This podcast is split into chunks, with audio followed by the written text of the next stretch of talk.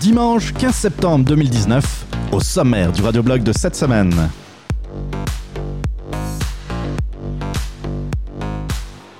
Nous parlerons de Geneviève Guilbeault qui se fait ramasser par la bien-pensance. Vous aurez droit également à la deuxième capsule électorale. Mon nom est Jean-Philippe Rousseau, bienvenue dans ce 53e numéro du Radioblog.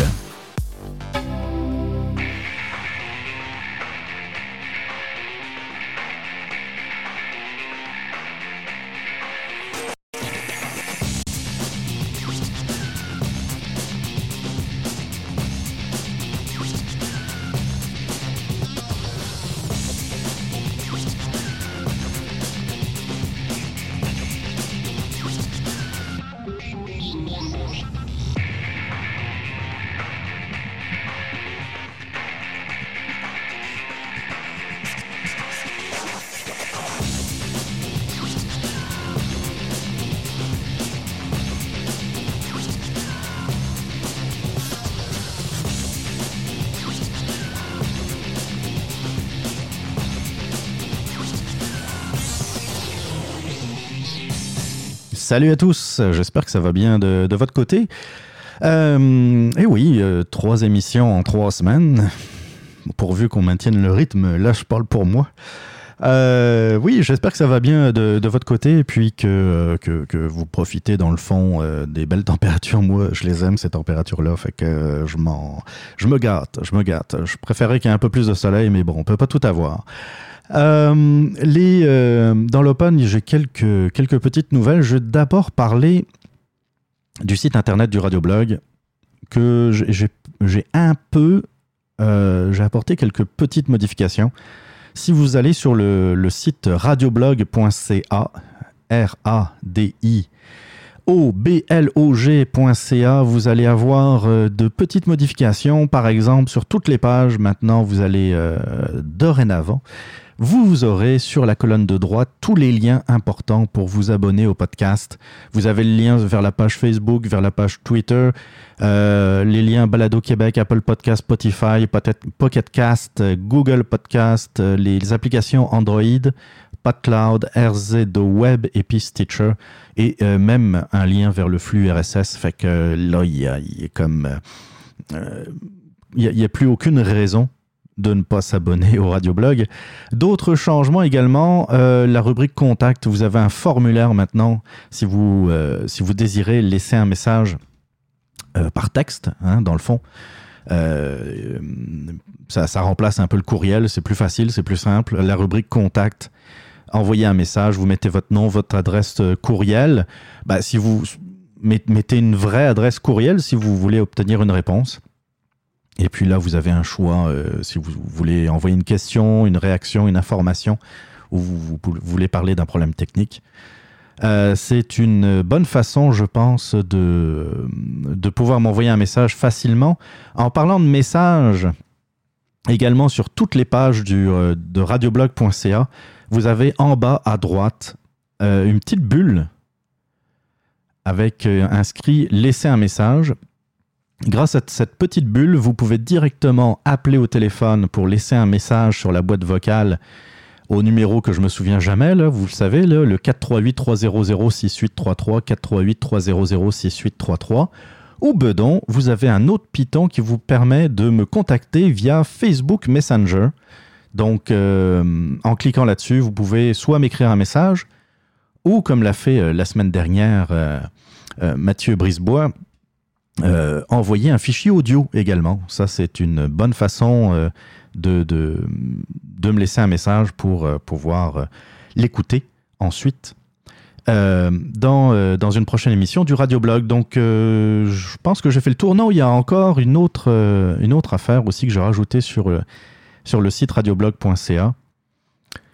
Dans, dans, la rubrique liste des épisodes, vous avez aussi un sous-menu qui permet d'écouter le radioblog directement depuis le site. Donc, en fait, en cliquant sur écouter le radioblog, vous avez accès à une sorte de lecteur où vous pourrez entendre tous les numéros du, du radioblog. Ils sont classés évidemment par ordre euh, chronologique euh, du plus récent au plus vieux. Voilà, donc ça c'était pour les nouveautés concernant le, site euh, radioblog.ca que je vous invite évidemment à visiter. dans l'Open, il sera aussi question d'une affaire qui concerne la PDG de la SAQ. C'est un article de Pierre Couture du Journal de Québec. Ceux qui connaissent Pierre Couture savent plutôt, excusez-moi, que euh, Pierre Couture a l'habitude de s'en prendre au gaspillage dans la fonction publique, euh, dans les ministères, etc. Et donc, euh, dans cet article, comme il le fait à son habitude, il dénonce, il dénonce un peu les, la, la, la gabegie de, de l'État québécois ou de l'État canadien. Et là, il est question de la PDG de notre chère Société des alcools du Québec, la SAQ. La PDG de la Société des alcools du Québec, Catherine Dagenet, a dépensé plus de 10 105 dollars en voyage hors Québec au cours des six premiers mois de 2019. Les données compilées par la Société d'État et obtenues par le journal démontrent que la PDG n'a pas chômé entre entre les mois de février et juin, passant notamment par les villes de Toronto, de Düsseldorf en Allemagne, d'Halifax et de Bordeaux en France. En incluant ses repas, son transport par avion et son hébergement, la, grande patronne de la société d'État a notamment déboursé 4050 dollars pour ses 10 jours en mars dernier euh, à un salon des vins de Düsseldorf en Allemagne. Ça, par contre, là, je fais une petite parenthèse. Quand j'ai lu ce paragraphe, je me suis dit, il y a quelque chose de bizarre. Elle a déboursé donc, bah, sur notre dos, c'est plutôt nous qui avons déboursé, mais bon. Euh, la PDG a, déboursé plus de 4000 dollars pour ses 10 jours en mars dernier au salon de Düsseldorf. Le salon de Düsseldorf, c'est un salon des vins. Euh, très important d'ailleurs, by the way, je ne remets pas en, question l'importance de son salon. C'est l'un des plus gros salons de vin en Europe. Euh, à tel point qu'il a même dépassé des salons de, vins français en termes de, euh, nombre de, visiteurs et de, et d'exposants. Donc, euh, c'est un gros salon. Par contre, là où j'ai tiqué, c'est 10 jours. Euh, je me suis posé une question, je me suis dit, mais des salons qui durent 10 jours, est-ce que vous en connaissez beaucoup des salons qui, durent 10 jours? Tu imaginez, là, vous allez à un salon, euh, je sais pas moi, un salon de l'automobile, un salon, même des salons de l'aéronautique comme au Bourget, par exemple, où on doit déplacer des gros avions, puis c'est beaucoup, beaucoup de logistique et d'infrastructure, même ces salons-là durent une semaine, pas plus. Alors, après une, très laborieuse recherche, qui a duré à peu près 30 euh, secondes, euh, j'ai pu voir que le salon en fait euh, de Düsseldorf dure trois jours. Cette année, c'était du 15 au 17 mars 2019. Donc le salon euh, auquel Catherine Dagenet a participé à Düsseldorf n'a duré que trois jours. Moi, la question que je me pose, c'est qu'est-ce qu'elle a fait des sept jours restants? On s'entend, il y a une journée où tu le perds dans les décalages horaires euh, dus au voyage. Hein. Les, voyages vers l'Europe, si, si, vous n'êtes pas au courant, là, je vais vous l'expliquer, j'ai un peu d'expérience là-dedans. Euh, vous partez souvent le soir, puis vous arrivez le matin le lendemain. Donc là, il y a comme une journée de gaspillé, puis on s'entend que, bon, euh, vous allez faire un Montréal, euh, Montréal-Berlin ou Montréal-Düsseldorf. Je pense pas qu'il y ait des, liaisons, mais en tout cas, on, va, on va donner une journée de plus euh, pour, le, pour voyagement. Ce qui paraît quand même, qui paraît quand même normal. Par contre, il reste encore six jours. Qu'est-ce qu'elle a fait pendant six jours? Parce que je vous rappelle que ça a coûté pour les 10 jours 4050 dollars, c'est-à-dire plus de 400 dollars par jour en frais d'hébergement. C'est ça. Est-ce que c'était des vacances? Est-ce que c'était euh, euh, pour le travail? On n'a pas le détail. Je continue l'article de, Pierre Couture dans le Journal de, Québec. Pour son passage de cinq jours au salon Vinexpo à Bordeaux, en France, euh, au mois de mai, la facture de ses dépenses atteint 3862 dollars. Bon, là, on parle de cinq jours. C'est quand même un peu plus normal. Par contre, ce qui est moins normal, c'est que euh, son voyage de cinq jours en France a coûté aussi cher, ou pratiquement aussi cher, qu'un voyage de 10 jours en Allemagne. Je comprends qu'à Düsseldorf, disons que la, ville de Düsseldorf est peut-être un peu moins agréable que la ville de Bordeaux, euh, on va se le dire. Mais quand même, on parle d'un 3800 dollars d'un côté pour 5 jours et, et 4000 pour 10 jours. Quelque chose que je catch pas.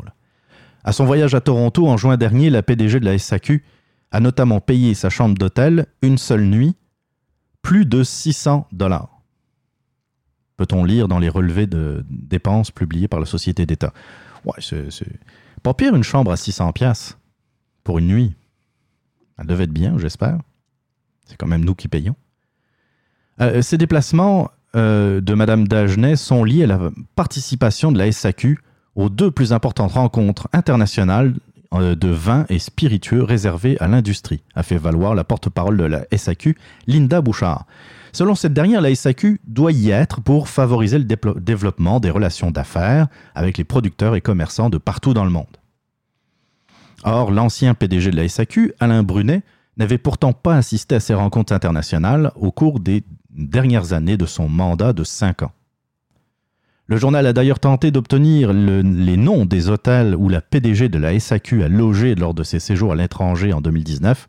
La SAQ n'a pas voulu nous fournir ces informations. Ça, c'est ce que je trouve inacceptable. Quand tu es une société d'État, tu dois être complètement transparent quand il y a des demandes, quand on veut regarder les chiffres. C'est nous qui payons. C'est le contribuable.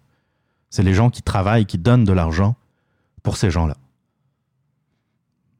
Je trouve ça inacceptable et toutes les sociétés d'État, ça devrait être pareil. Hydro-Québec, euh, euh, la SAQ, euh, Radio-Canada, toutes les sociétés qui sont des sociétés d'État devraient être totalement transparentes par rapport à leurs dépenses.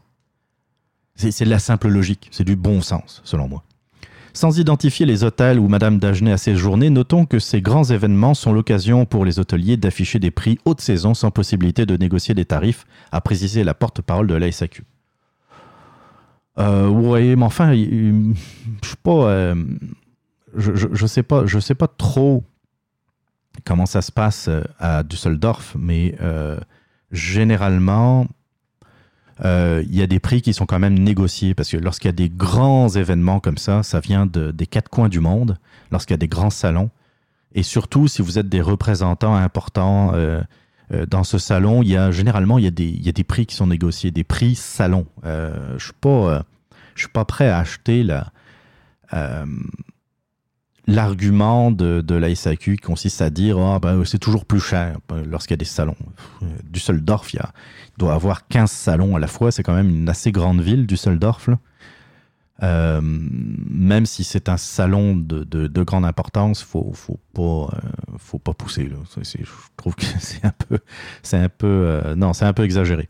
Mais c'est ça. On revient toujours toujours au même débat, c'est qu'on a l'impression, on a l'impression, mais a priori, il nous prouve jamais le contraire, mais on a l'impression qu'il y a beaucoup de gaspillage dans les sociétés d'État. Est-ce que c'est vraiment utile d'aller à ces salons, de se faire voir? Euh, C'est pas là que de toute façon on va négocier les prix du vin. Puis de toute façon on les paye trop cher. Fait que, ben, une fois, une fois sur les étalages. Euh, je pense que ça, c'est une autre pierre au gros édifice qui se bâtit depuis de nombreuses années, euh, qui, me conforte euh, dans euh, ma volonté de vouloir voir la SAQ privatisée au plus sacrant. 10 000 piastres en six mois, juste en voyage à l'étranger, je trouve que c'est pas mal exagéré. Euh, autre nouvelle également, ça c'est une nouvelle de TVA que j'ai vu sur, en tout cas je, l'ai vu sur le site de TVA Nouvelle, qui m'a un peu, euh, qui m'a un peu fait, sursauter. C'est une femme, vous allez l'entendre, je vais vous passer le, je vais vous passer le, le reportage, ça dure pas longtemps. Ça dure 1 minute 47. Le son est pourri. Je sais pas ce qu'ils font à TVA. À chaque fois, les sons, c'est juste d'un bord. C'est vraiment mauvais. Euh, peut-être qu'ils le font exprès pour, éviter que des gens comme moi reprennent, euh, euh, les, reportages, mais en même temps, je parle d'eux, hein. je parle de TVA Nouvelle à chaque fois, fait ça leur fait quand même un peu, de visibilité de mon gros podcast planétaire. On va écouter, c'est encore une fois une, dame qui se, fait, attaquer parce que parce qu'elle fait des choses vraiment très dangereuses. Vraiment très, très, très dangereuses et puis qui remettent, qui remettent en question tout le modèle québécois. Écoutez ça. Nathalie Boutin risque l'emprisonnement si elle n'acquitte pas l'amende de 390 dollars. Mais quel crime a-t-elle commis? Je passe pour une criminelle pour avoir tenu un pinceau dans mes mains. En échange d'une réduction de loyer, elle acceptait d'effectuer des travaux pour son propriétaire comme repeindre des logements. Mais un soir, un enquêteur de la Commission de la construction du Québec est débarqué dans cet immeuble. J'étais en train de faire le découpage, puis ça arrive, bang, ça cogne à la porte. Il me dit euh, Je te donne 15 minutes pour quitter l'appartement, tu es en infraction. Comme la majorité des gens, Nathalie ignorait les règlements de la CCQ. Quelqu'un qui est honnête dans la vie, puis qui essaie de s'en sortir, puis fait des travaux, je pense que je suis pas la seule. Le propriétaire d'une résidence privée peut peindre ou engager qui il souhaite pour les travaux, mais dans le cas des immeubles locatifs, la loi R20 est plus restrictive. Un locataire peut peindre son propre logement, mais sans en retirer davantage pécunier. Il ne peut effectuer les travaux dans les autres logements à moins d'être le concierge de l'immeuble dûment rémunéré. Les gens n'ont pas les moyens de payer ça, et à plus forte raison, les petits propriétaires euh, de Plex. Ce ne sont pas tous les propriétaires de vieux immeubles qui ont les moyens d'embaucher des peintres qui possèdent leur carte de compétence. On parle ici de tarifs horaires euh, qui euh, frisent les, les 80 l'heure. Et en cette période de pénurie de main-d'œuvre, il leur est encore plus difficile de se conformer à l'esprit de la loi. Les propriétaires qui voudraient respecter les lois font des appels. Bon, on a du plâtre à faire, on a de la petite peinture. Mais les professionnels sont sur des gros chantiers, n'ont pas nécessairement la disponibilité. Nathalie Boutin a rendez-vous en cours le 18 septembre. Elle entend contester l'amende qui lui a été imposée. Je faisais ça pour essayer de m'en sortir. Puis dans le fond, je me fais taper ses doigts. Jean-François Desbiens, TVA Nouvelle Oui, merci euh, TVA Nouvelle à Sherbrooke euh, pour euh, cet excellent reportage. Moins pour le son. dans le fond, c'est ça. pour résumer, c'est une dame qui, qui a de la misère à, finir ses mois. Et elle a passé un accord avec le propriétaire de, son bloc logement. Et puis, évidemment, il faut le voir sur les images. C'est un bloc logement tout à fait quelconque. Hein. Il n'y a rien d'exceptionnel. Euh, sont pas, euh, sont pas, c'est pas des hauts loyers là-dedans.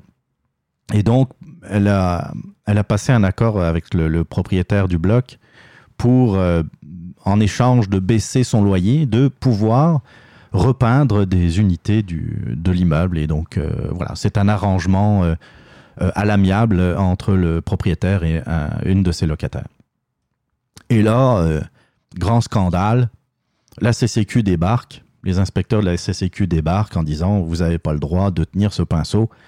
Et euh, de là, la poursuite. Alors évidemment, le titre est gros. Euh, sur le titre du TVA Nouvelle, c'était Elle risque la prison pour des travaux de peinture. En fait, elle risque plus euh, une, une, amende salée. et donc, ben, le, elle, elle, porte, elle porte plainte au tribunal pour. elle fait appel, j'ai l'impression. C'est plus, c'est plus une question d'appel. La, CCQ, hein, je vous rappelle que la CCQ a été, euh, a été dans l'eau chaude il y a quelques années, puisqu'il y avait des inspecteurs de la CCQ qui étaient en lien avec le la FTQ Construction. Hein. Je ne sais pas si vous en rappelez. Il y a des problèmes de, de, collusion euh, entre des inspecteurs et puis, euh, puis la FTQ Construction. Je pense aussi, je ne sais pas ce que vous en pensez vous, mais moi je pense qu'il y a des problèmes quand même pas mal plus graves dans la construction dans l'industrie de la construction que euh, la locataire du, euh, du 102 qui va peindre euh, l'appartement 203 parce qu'il y a des locataires qui sont partis et qu'il faut, il faut que ça soit propre pour les prochains locataires. Je trouve qu'il y a plus grave dans la vie. Puis, effectivement, comme c'est dit dans le reportage, quand on est rendu à payer 80 dollars de l'heure un peintre, un peintre, 80 dollars de l'heure, il a ses cartes, hein, vous comprenez, ça coûte cher tout ça. Euh, ben, c'est pas à la portée de tout le monde. Pensez-y, euh, vous, voulez, euh, vous voulez refaire des travaux de peinture chez vous. Vous avez une maison, maintenant, mettons par exemple en banlieue, vous voulez refaire la peinture, 80 dollars de pour, pour refaire un salon, salle à manger, peut-être une ou deux chambres. La facture peut être salée. Puis 80 dollars de l'heure, on parle même pas de la peinture. Hein. Puis, puis du tape, puis des pinceaux, puis, puis de, tout le matériel pour, euh, le faire. Donc, euh, encore une fois, je trouve que c'est euh, un peu comme chasser des mouches à coups de massue. je demanderais à, à la CCQ d'aller voir plutôt ailleurs pour, pour s'attaquer vraiment aux vrais problèmes avant, avant de nous emmerder.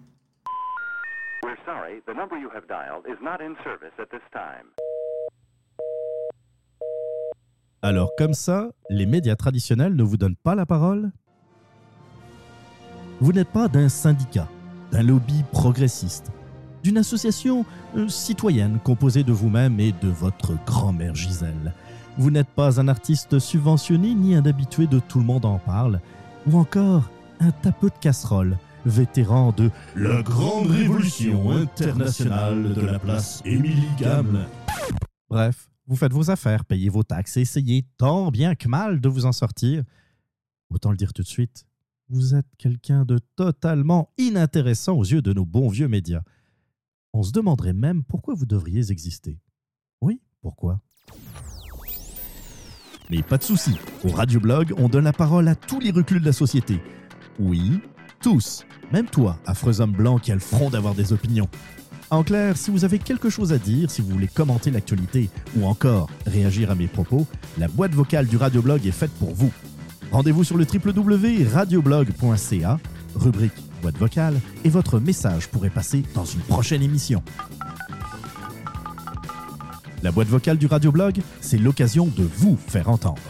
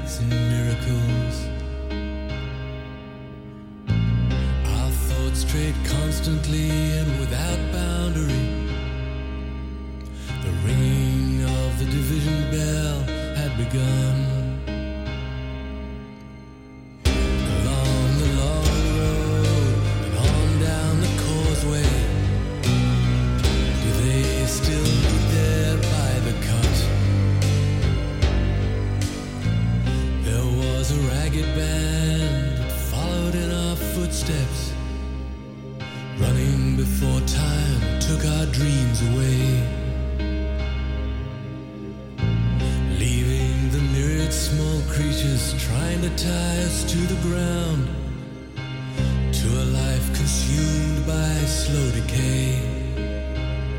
The grass was greener.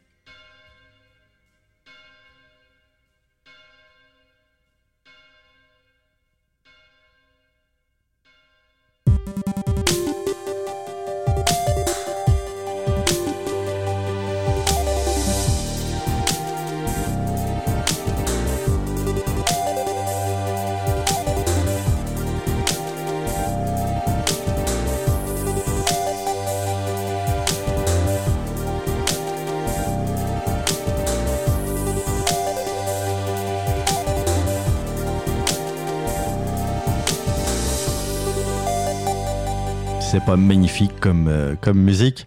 Euh, oui, j'aurais pu vous le dire aussi dans l'open, je vous préviens, c'est euh, c'est du bon gros, ro- enfin du, du bon vieux rock que vous allez entendre cette semaine. Cette semaine, je me fais plaisir avec du Pink Floyd qu'on vient d'entendre, avec du Led Zeppelin et on finira avec du Supertramp.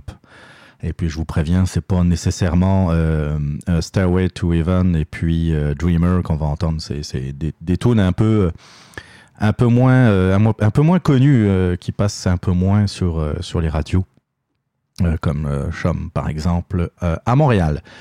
Oui, puis je vous dirais aussi l'heure qu'il est, c'est une, heure- parfaite pour s'ouvrir un petit dossier. Voilà. Ça commence à faire, à faire soif ici en studio. Euh, donc, on va parler de, euh, de euh, cette semaine et on va parler de, du début de la huitième, la huitième déjà saison du, Supermato- du Supermatozoïde de Mike Tremblay. Euh, Mike, ça fait donc huit ans qu'il fait du podcast. C'est une figure incontournable dans le, le monde du podcast québécois. Je pense que, ben, d'abord, parce que ça fait un petit moment que j'en ai j'en parle euh, ici au Radio Blog. Euh, c'est lui qui, a organisé les, Gastons, le, euh, le sorte de gala pas, trop sérieux de remise de prix aux podcast, aux podcasteurs québécois. Il, fait partie des personnes les plus les plus ponctuelles, les plus régulières en ce qui concerne la, parution des, des podcasts. Et puis, connaissant le travail que ça peut demander, je peux vous dire que c'est tout, euh, un exploit. Toutes les semaines, le jeudi à 20h, il y a euh, un Supermato qui est, euh, qui est publié. Donc, rien que pour ça, ça, mérite la mention. Et donc, ben, cette année, des petits changements par rapport au Supermatozoïde, puisque ben, pour ceux qui suivent un peu le, son podcast, il a quitté les productions podcast, les productions podcasts, il n'y a pas de T, euh, donc euh, durant l'été. Et il a rejoint euh, un autre producteur, et ce producteur n'est autre que Radio X à Québec, CHOI, donc choix Radio X qui, qui lance une, plateforme de podcast. Alors, au début, c'est, ça a commencé par des podcasts produits par leurs animateurs, mais on se rend compte que euh, les, anima- les animateurs de Radio X sont déjà pas mal occupés. Et puis, euh, voilà, je pense qu'ils se font un peu prier pour, euh, faire des podcasts. Il y a, je, pense, mention quand même particulière à, j'ai oublié son nom maintenant, Raphaël Beaupré. Raphaël Beaupré qui, qui, a fait, je pense, une bonne dizaine de, de, de podcasts qui est consacré au gaming, euh, qui est consacré euh, ben, pas mal à ça, au, rock aussi. Ça s'appelle, euh, j'ai oublié le titre, je pense c'est Sex Rock. attends, en tout cas, c'est pas grave. Vous irez voir sur Radio X. J'ai pas de temps à perdre. Euh, parce que je vous parle du Supermato, donc qui a rejoint la plateforme de Radio X, un peu pour étoffer cette offre de, de podcast euh, de, de la radio de Québec. Et puis, euh, comme je vous ai dit que cette année, je vais essayer de vous passer des extraits de podcasts plus que d'en parler pour vous donner un peu l'envie d'aller les écouter entièrement. Eh bien, euh, cette semaine, je vais faire la même chose. Euh, il se trouve que euh, Mike a fait une, une chanson. C'est pas la première fois qu'il utilise Les copains d'abord, l'air des copains d'abord de Georges Brassens pour faire une chanson dessus. Et euh, je vais vous faire écouter donc euh, l'extrait qui suit, qui est sa tune de rentrée dans le fond, où euh, vous allez l'entendre. Il va expliquer ce qui s'est passé durant l'été à nous autres qui avons un peu décroché de l'actualité. On écoute ça tout de suite.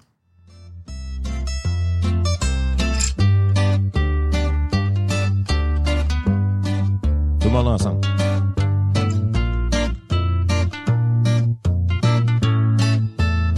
JC, pas, t'es bon.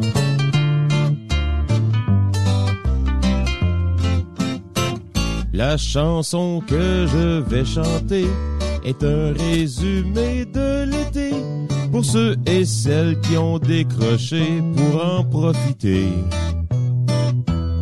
Ce fut trois mois ensoleillés, mais là la neige va arriver. Ce sera Slow News Day d'abord, Slow News Day d'abord. Vote de grève SQDC après deux mois à travailler. Kawhi Leonard et ses Raptors ont tout dominé. La loi 21 adoptée. La CAQ et ses priorités. Hum, hum, ce sera Slow News Day d'abord, Slow News Day d'abord. Saint-Jean-Baptiste, solstice d'été, on ne sait plus comment l'appeler. Au bout de sa chaîne, y a PKP qui veut s'en mêler. Des millions québécois touchés par un gros vol d'identité. Ce sera Slow News Day d'abord, Slow News Day d'abord. Bianca Lompré s'est fait copier le logo qu'elle avait volé. Woodstop 50 fut annulé sans trop l'annoncer. Le Fémon Plan a dérangé. L'avortement est contesté. Ce sera Slow News Day d'abord, Slow News Day d'abord. Être seins nu à Valcartier, pour vous, mesdames, c'est accepté. Les poursuites tombent dans le dossier de Kevin Spacey. Belle Média achète VTL. Et PKP est enragé. Encore, ce sera Slow News Day d'abord, Slow News Day d'abord. Justin Trudeau s'est fait blâmer de favoriser SNC. Jeffrey Epstein s'est suicidé avec la vérité. Pour Musique Plus, c'est terminé. Ça coûte trop cher la télé. Ce sera Slow News Day d'abord, Slow News Day d'abord. Greta arrive avec son voilier, mais boit de l'eau embouteillée. On l'échappe sur le Twitter de Maxime Bernier. Capital Media veut se faire aider en taxant tout ce qui est pas taxé. Ce sera Slow News Day d'abord, Slow News Day d'abord. Allez, Steve Depoche! Hey! Ça va bien? Tout un été. Tous les palmiers, tous les bananiers. Oh yeah! Fait beau!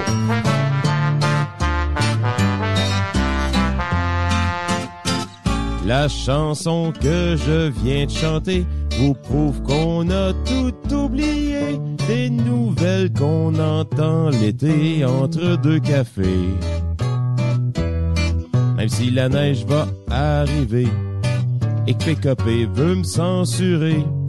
C'était les Slow News Day d'abord, Slow News Day d'abord. Voilà, c'était les Slow News Day d'abord de l'ami Mike Tremblay du Supermatozoïde. Je vous, euh, je vous invite à euh, écouter son podcast. Vous pouvez y aller directement sur radiox.com. Euh, vous allez dans les émissions et il y a une rubrique consacrée au podcast. Mais le plus simple encore, je pense, c'est d'aller sur Apple Podcast et de chercher euh, le super matozoïde de Radio X, euh, oui, parce que c'est un autre euh, feed RSS. Donc, si vous étiez déjà abonné au super matozoïde, je vous conseille d'aller de nouveau sur Apple Podcast, par exemple, ou également, je pense, Spotify. Oui, sur Spotify, c'est disponible également. Le super matozoïde de Radio X. Et puis, on souhaite euh, bah, la meilleure des chances pour, euh, pour Mike Tremblay et sa nouvelle collaboration avec euh, Radio X. Hey, salut! Je le sais, tu t'ennuies d'écouter le Big Four, mais à la place, écoute le Fat Pack. C'est quoi le Fat Pack? Ben, on parle d'actualité avec humour. C'est un peu comme le Big Four, mais la qualité de son est bien meilleure.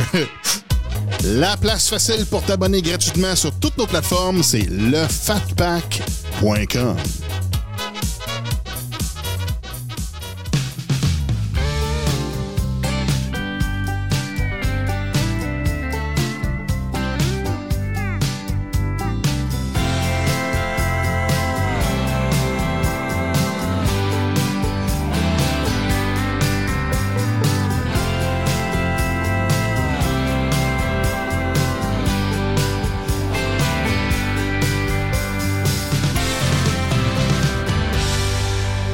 Premier sujet, aujourd'hui on va, euh, on va parler de Geneviève Guilbeault.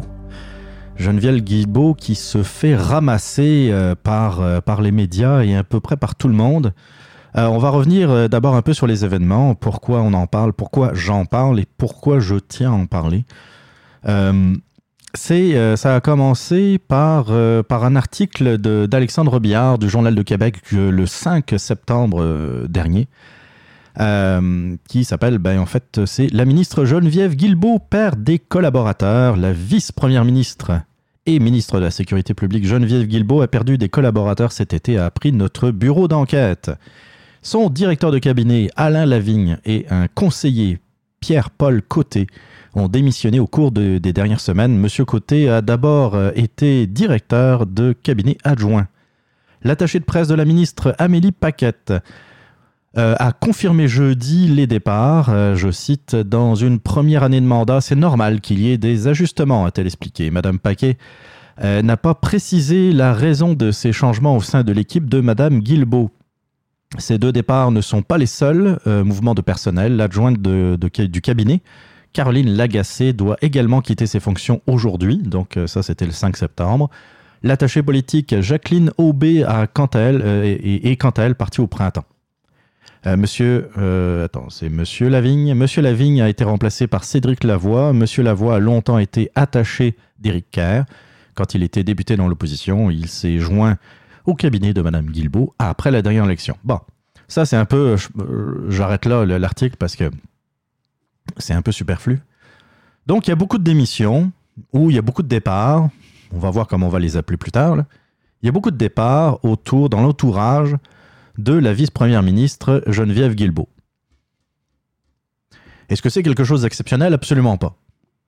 Absolument pas. Euh, des fois, surtout quand on n'a pas... Pour, pour des, personnalités politiques qui n'ont pas été au pouvoir, c'est euh, un, gros un gros ajustement parce que des fois, on arrive avec notre propre équipe. Hein, Il y, y y a beaucoup de politiciens qui, ça fait des années qu'ils travaillent une certaine équipe avec des collaborateurs, ils sont habitués. Euh, ils savent un peu comment vont réagir les collaborateurs. Et ils savent qu'ils sont sur la même longueur d'onde. Puis c'est ça. Il y, a, une certaine habitude. Là, dans le cas que je comprends, euh, il y a eu des conseillers qui, qui ont été imposés par le cabinet du Premier ministre, donc euh, François Legault. Puis, de ce qu'on comprend, ça n'a pas plu, ou le, en tout cas, ça n'a pas plu. Peut-être que ça n'a pas plu à Geneviève Guilbeault, mais il y a peut-être aussi, il n'y a peut-être pas eu de fit. Comme je vous dis, il y a, euh, euh, il y a une relation de confiance qui, qui doit s'établir. Pensez-y, vous arrivez comme boss quelque part. Hein, vous êtes boss dans un ministère. Vous êtes boss dans une entreprise. Il faut que les gens qui, qui soient autour de vous, qui relaient votre discours, qui, ce sont eux qui vont servir de relais médiatique, qui vont servir de relais aussi euh, plus bas, là, dans les, c'est-à-dire chez les subalternes. C'est eux qui vont devoir servir de courroie de transmission de toute votre euh, volonté politique. Geneviève Guilbeault a sans doute des dossiers sur lesquels elle doit travailler et elle veut être certaine que les messages, le message passe et que son cabinet travaille ben, comme elle le souhaite, comme elle l'entend. C'est elle la bosse. Je suis désolé, mais c'est comme ça partout. J'ai rarement vu des gestionnaires s'entourer de gens qui n'appréciaient pas ou avec lesquels ils n'avaient pas confiance. Ça marche, mais ça marche à court terme. Il faut vraiment qu'il y ait des qualités euh, assez incroyables pour que vous gardiez des gens avec qui euh, le courant passe pas. Là, euh, c'est euh, quelques jours plus tard, la, bulle a enflé. Et puis, il faut dire aussi que, il faut le reconnaître, elle n'a pas été avec euh, le dos de la cuillère ou le dos de la main morte, comme dirait Jean Perron.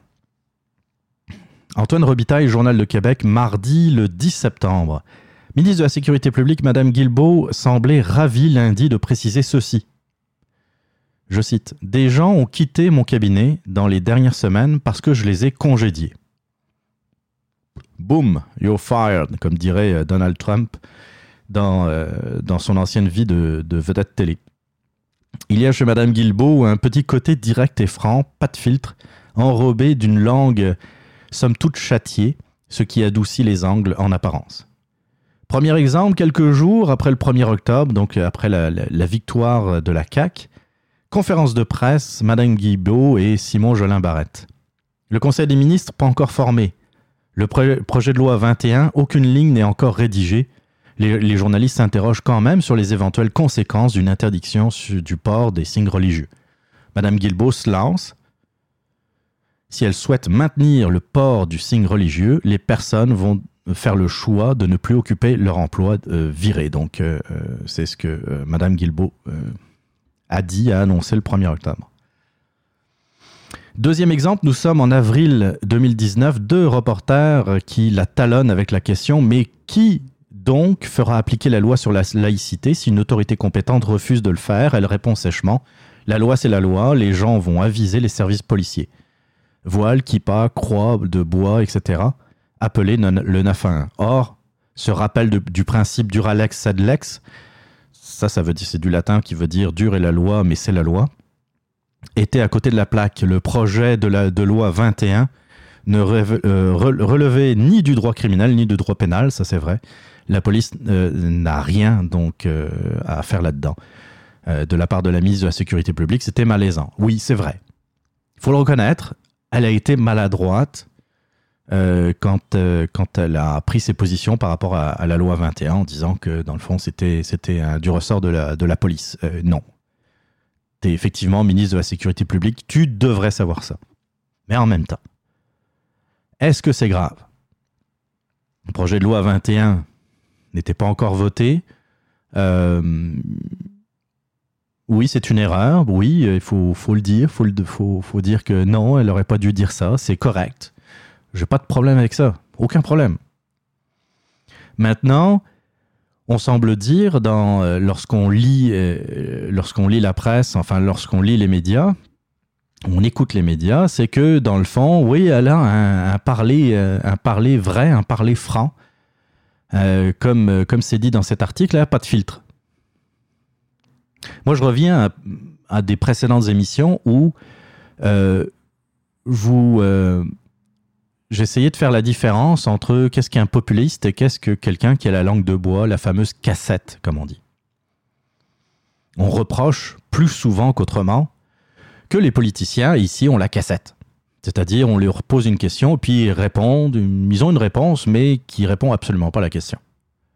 Vous savez, nous allons faire des études, nous allons prendre toutes les, les décisions nécessaires pour que euh, personne ne soit brimé, euh, etc.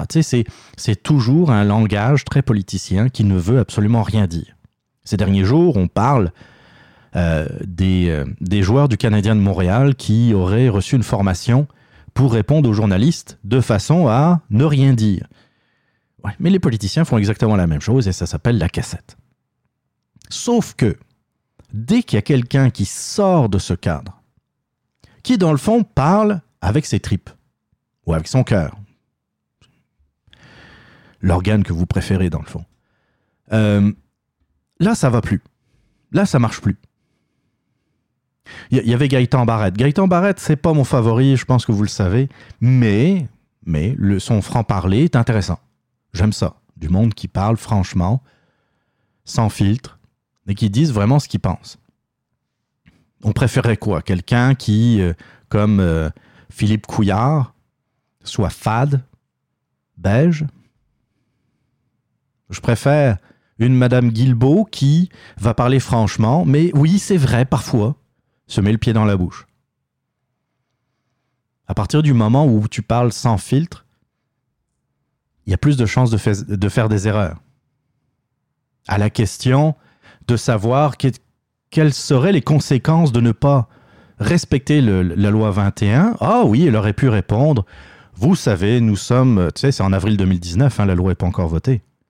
Nous sommes à une étape euh, préliminaire, nous allons euh, euh, discuter avec les différents intervenants, les différents acteurs de, la société civile, et nous allons ensemble élaborer un plan réaliste, mais qui puisse satisfaire tout le monde. Elle aurait pu répondre quelque chose comme ça. Est-ce que, ça, est-ce, que ça, est-ce que vous seriez content d'une telle réponse? Si oui, euh, vous avez le droit. Moi, personnellement, je préfère que parfois on s'enfarge un peu euh, dans, nos, euh, prises de position, puis qu'on fasse des erreurs, mais qu'on le dise, qu'on le fasse avec, euh, honnêteté, avec franchise, plutôt que la, soupe euh, que, l'on nous sert, euh, comment dire, euh, que l'on sert d'habitude. Est-ce qu'il y a quelque chose d'autre dans cet article qui pourrait être intéressant? Ouais, alors c'est sûr qu'elle s'est fait recadrer par François Legault, mais ça, encore une fois, c'est normal. Elle a quand même fait une erreur. Je suis pas en train de dire bravo, euh, tu as dit que dans le fond, il fallait appeler le 911 pour des gens, pour, pour aller arrêter du monde qui portent encore le voile. Non, c'est une erreur, faut corriger. Puis je pense qu'elle l'a faite après, et puis c'était correct que François Legault dise non, non, je pense qu'elle s'est emportée, là. C'est pas un cas de police, c'est pas un crime, c'est pas le, code criminel qui régit ça ou le, ou ou le droit pénal. Donc, euh, non, ça, ça va être fait dans un cadre, dans le fond, de, de, euh, emploi, employeur versus euh, employé. hein. C'est- C'est-à-dire, c'est un cas de ressources humaines, tout simplement. Ah, là, évidemment, ça a gonflé. hein. Il, ne se passe pas grand-chose. Hein. Il s'est pas passé grand-chose euh, ces derniers temps, fait que les journalistes avaient du temps pour euh, creuser puis pour faire gonfler la balloune. Alors, l'employé, une des employées qui a été congédiée, euh, fait une sortie. On parle de Jacqueline Aubé, qui a envoyé un message à la presse canadienne euh, le, le- le 9 septembre, je pense, euh, et qui, dit à nous trois, donc les trois qui ont été congédiés, nous avons 21 ans d'expérience politique. Oh, oh, oh Et quand j'ai vu ça, waouh C'est-à-dire qu'il y a une moyenne de 7 ans d'expérience politique? C'est pas. euh, Excusez, là, quand on sort l'argument, à nous trois, nous avons 21 ans d'expérience. Je sais pas vous, mais moi, ça m'impressionne pas. là. Bravo, t'as travaillé 7 ans en politique. Waouh Félicitations. Tu sais. Puis en plus, tu sais, elle a additionné l'expérience professionnelle des trois. Peut-être qu'on aurait des surprises. Il y en aurait peut-être un, j'exagère. Il y en aurait, peut-être un qui a 20 ans d'expérience et puis les deux autres ont 6 mois. Mais bon, passons. Là, elle dit aussi, euh, donc Jacqueline Aubé, elle dit, euh, dans le fond, c'est ça, à 3, on a 21, 21 ans d'expérience politique. Est-ce à dire que les ministres suivants étaient tous dans le champ? Roger Bertrand, Pauline Marois, Bernard Landry, Jacques Parizeau, Gilles Baril, Serge Ménard, Paul Bégin, euh, Stéphane Bergeron demande-t-elle. Donc, dans le fond, vu que ces trois personnes ont travaillé pour tout ce petit monde, euh, ça veut dire que dans le fond, s'ils sont incompétents, comment ça se fait que euh, Pauline Marois, Bernard Landry, Jacques Parizeau, et, etc., n'ont pas vu que euh, eux aussi étaient, euh, étaient des incompétents, dans le fond. Mais là, je m'interroge une chose, c'est qu'il y a 1, 2, 3, 4, 5, 6, 7, 8, 8 personnes. 8 personnes. Il y a 21 ans. Ça, j'avais pas vu ça. Jacqueline Aubé nous dit que dans le fond, il y a huit euh, péquistes qui avaient engagé les, les trois qui ont été congédiés, dont elle-même d'ailleurs. Puis, elle nous parle de 21 ans d'expérience. 21 divisé par 8, c'est 2,6. Donc, ça veut dire qu'en moyenne, ils ont travaillé un peu plus de deux ans et demi avec ces personnes. Moi, je trouve que c'est pas beaucoup. Je sais pas, je sais pas ce que vous en pensez, mais je trouve que c'est pas beaucoup. Déjà 21 ans d'expérience à 3, moyenne de 7 ans. Ils ont travaillé avec 8 personnes différentes. Tu sais, c'est peut-être juste que, je prendre un nom au hasard, Bernard Landry s'est peut-être séparé d'une de ces personnes, mais à la différence de Geneviève Guilbeault, l'a juste pas dit crier sur les toits. C'est possible. Bernard Landry a peut-être dit Bon, excuse, là, euh, ça marche pas entre nous. Je te ferai une petite lettre de recommandation, mais euh, c'est ça, c'est terminé. Puis ça s'est arrêté là. Le problème, je pense, pour les médias et puis pour pas mal de commentateurs, c'est que Geneviève Guilbeault l'a dit en point de presse que ces personnes avaient été congédiées. C'était son choix. Est-ce que c'est habile? Non, c'est pas super habile parce que c'est pas super le fun de se faire entendre dire euh, à RDI, à LCN, à TVA et puis ailleurs que euh, on s'est fait congédier. C'est pas le fun. Si tu veux retrouver une job, accroche-toi. Là-dessus, euh, ils ont peut-être raison de, de trouver un peu la, la façon de faire un peu cavalière. Mais si t'es incompétent, t'es incompétent. Tu sais, puis, comment dire Tu vas peut-être correspondre à des standards de qualité et de travail avec quelqu'un d'autre. Comme je disais tantôt, c'est une question de fit. Avec d'autres personnes, ben, il y a des personnes qui sont plus exigeantes. je sais pas vous autres, mais je commence à avoir euh, un peu d'expérience professionnelle. Et j'ai eu des, des boss qui étaient parfois très exigeants, puis d'autres qui étaient. euh, euh, qui, laissaient aller un peu plus euh, les gens. qui avaient plus confiance, peut-être. Mais ça, c'est. Je veux dire, on, on croise les deux dans une carrière. C'est rare d'être toujours avec, par exemple, du monde très exigeant. Ou c'est rare euh, d'avoir toute une carrière juste avec des boss euh, plutôt euh, qui, qui laissent aller, euh, aller les gens euh, un peu comme. euh, un- donner, laisser une sorte d'autonomie aux gens. C'est- c'est- ça s'explique pas. Il faut. c'est Les, les- les- les- gens sont comme ça. Il y a des gens moins exigeants que d'autres. Qu'est-ce que vous voulez? Puis il y a les méthodes de travail, puis il y a, il y a plein de choses, il y a plein d'éléments qui rentrent en ligne de compte. C'est comme vous, euh, pouvez très bien vous entendre avec quelqu'un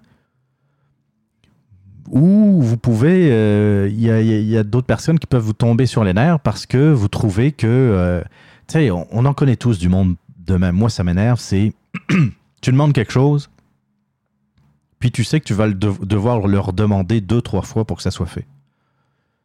Je suis pas capable. Moi, tu demandes, tu me demandes quelque chose, je le fais. Si je le fais pas, c'est que vraiment il y a eu quelque chose. Et ça peut arriver aussi un oubli de temps en temps, ou qu'il est arrivé quelque chose euh, de plus rush, de plus important. Puis dans ce temps-là, ben euh, désolé, mais ta demande, je vais la traiter, mais plus tard. Il y a des gens là, que ça soit important ou pas, tu dois les relancer.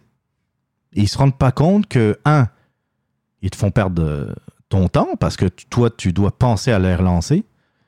Puis de deux, ben, ça les achale un peu aussi parce qu'ils se font déranger un peu plus souvent. Mais en même temps, s'ils avaient donné euh, soit une date ou euh, une réponse en des temps raisonnables, ben, il n'y en aurait pas de, problème. Euh, j'ai pas, euh, pas sorti l'article, mais il y a Denis Lessard également dans la presse qui a sorti, euh, qui a sorti un article sur Geneviève Guilbeault, qui, dans le fond, il y a du monde qui se sont plaints auprès de Denis Lessard. Moi, je vois ça comme ça. Que euh, Geneviève Guilbeault, ben, euh, elle est dure, elle est difficile. Euh, elle dit parfois, excusez l'expression, mais crise de péquisse. On est rendu bien moumoune, je trouve. On est rendu bien moumoune. La, vie professionnelle, la vie d'entreprise dans l'entreprise ou la vie euh, dans le travail n'est pas toujours facile. C'est pas toujours les petites fleurs, puis les arcs-en-ciel, puis. Tu sais, c'est- On doit faire un travail, on doit effectuer un travail, c'est exigeant. Puis moi, je trouve que c'est rassurant de savoir qu'il y a une ministre qui a cette exigence? Longtemps, on dit que euh, les, hommes et les femmes politiques euh, se foutent un peu de notre gueule, hein, nous, les, les- les contribuables, puis ils font pas grand-chose. Moi, j'aurais tendance à dire, c'est pas vrai. Pour avoir vu de l'intérieur les politiciens, je peux vous dire que oui, il y en a qui sont peut-être un peu plus, euh, un peu plus feignants, mais quand je règle générale, c'est des gens qui, tu sais, la plupart des politiciens quittent des jobs mieux payés. À de rares exceptions près, euh, on pourrait parler de Catherine Dorion, euh, Gabriel Nadeau-Dubois, Manon Massé, qui, eux, c'est le contraire. Ils ont quitté des jobs de 20 000 piastres et puis maintenant, ils en gagnent 140 000. Mais, en règle générale, sont des avocats, ce sont des hommes d'affaires ou des femmes d'affaires, ce sont des gens qui, avaient, euh, qui étaient cadres dans des, des compagnies et qui, dans le fond, euh, veulent faire de la politique, puis sont prêts à moins gagner d'argent, puis surtout avoir une carrière moins longue. Et les ministres, là, vous n'allez pas rester 10 ans ministre. C'est plutôt rare. Un, vous pouvez vous faire battre aux élections. Deux, il y a des changements de cabinet. Parfois juste des remaniements ministériels. Puis d'expérience, je peux vous dire que en politique, vous travaillez jamais 40 heures. Jamais. J'ai jamais, jamais, jamais, jamais vu un politicien travailler 40 heures. Jamais. C'est plus du 60, 70, 80 heures par semaine. J'exagère pas. Alors c'est sûr que là-dedans, vous avez des déplacements, vous avez des inaugurations de, d'écoles, vous avez des, euh, euh, des, des- discours. C'est sûr que c'est pas comme euh, aller chercher du charbon dans une mine. Je suis bien d'accord. Mais essayez de suivre un politicien juste pendant une campagne électorale. Je peux vous dire, il n'y a rien de plus fatigant que ça. C'est épouvant, c'est éprouvant et épouvantable. Petite parenthèse fermée. Donc, pour vous dire, oui, elle a, euh, Geneviève Guilbeault a peut-être euh, peut-être des, des coins à arrondir. Elle n'aurait pas dû dire que, dans le fond, euh, les trois incompétents avaient été congédiés, parce que, dans le fond, c'est ça que ça veut dire. Elle n'aurait pas dû le dire de, de cette façon. Elle aurait dû dire, bon, bah écoutez, c'est des relations professionnelles. Des fois, ça marche, des fois, ça marche pas. Et puis, des fois, on doit se séparer de nos collaborateurs. Puis, ça finit là. C'est, c'est, comme dans, dans une entreprise. Ça arrive. Il y a des fits. Et puis, des fois, ça ne fit pas. That's it, all. Mais en même temps, j'aime les politiciens qui ont du franc, euh, du franc parler, qui, euh, qui ont l'honnêteté de, de dire le- les, choses telles qu'elles le, pensent. Euh, et puis bon, euh, peut-être qu'avec l'expérience, avec, avec le temps, on verra une Geneviève Guilbeault qui va, qui va un peu mieux s'adapter au monde médiatique actuel, mais pas trop. Je veux, euh, je veux encore euh, des gens qui puissent, euh, comme elle, euh, avoir, ne, ne- ne pas être hypocrite dans le fond, tout simplement. Yes! Salut tout le monde, c'est Sébastien Lequidic du podcast L'Authentique. Si vous êtes du genre à aimer les podcasts d'opinion où on parle de différents sujets sans prétention, humblement, mais avec franchise, abonnez-vous à l'Authentique Podcast. Je pense que vous serez pas déçus. Let's go!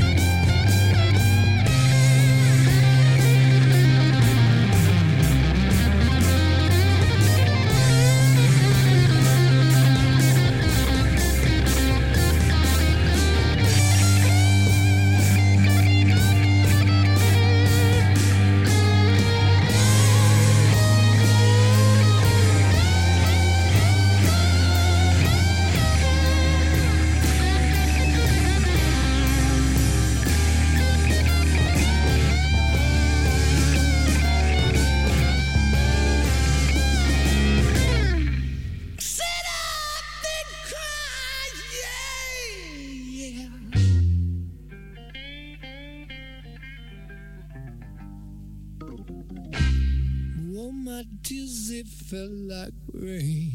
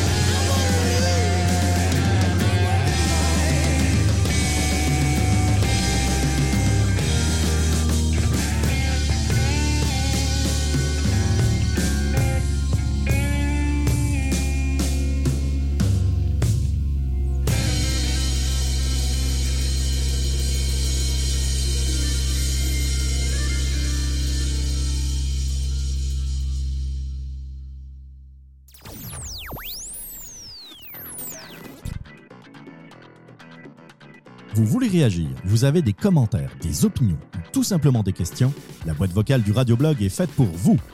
Rendez-vous sur le www.radioblog.ca, rubrique boîte vocale, ou appelez directement au 438 300 6833 438 368 33 et votre message pourrait passer dans une prochaine émission. La boîte vocale du Radioblog, c'est l'occasion de vous faire entendre.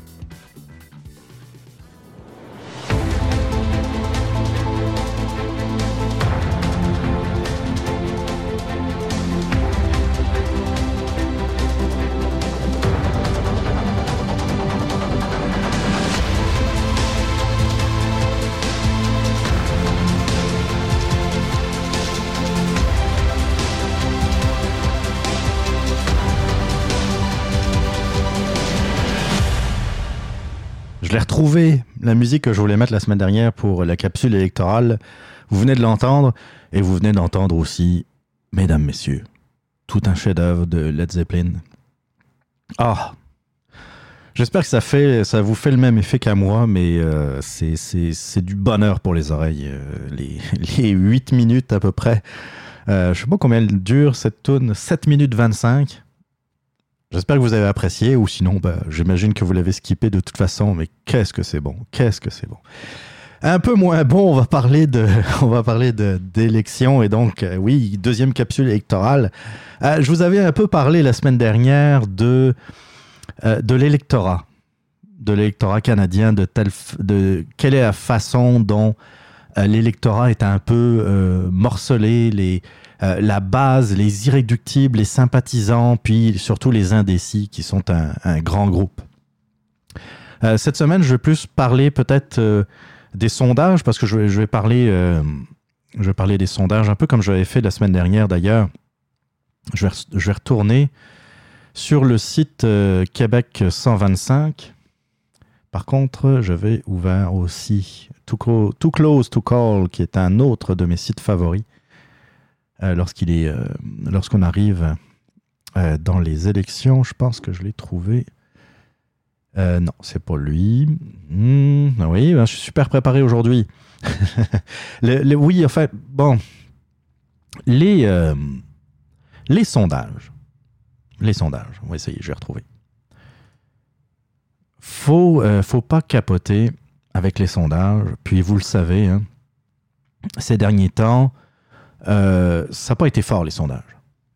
On avait vu, euh, par exemple, pour les élections fédérales de 2015, oui, Justin Trudeau, à un moment donné, est passé en avant, mais on ne s'attendait pas à une vague rouge aussi prononcée. On parlait d'une vaguelette.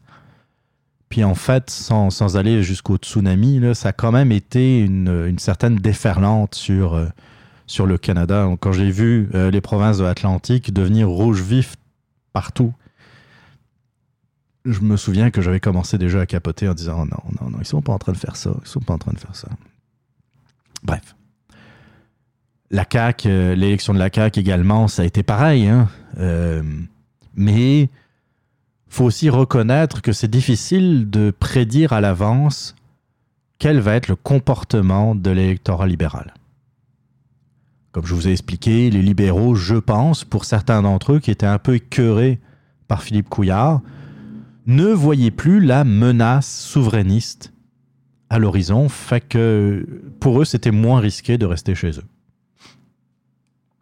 On va le voir après, lors des prochaines élections, comment ça va, comment ça va aller, mais euh, a priori, ça va bien pour la CAQ euh, aujourd'hui, qu'on soit d'accord ou pas avec eux, euh, c'est ça. Mais en même temps, il n'y a pas de chef au PQ, il n'y a pas de chef au Parti libéral.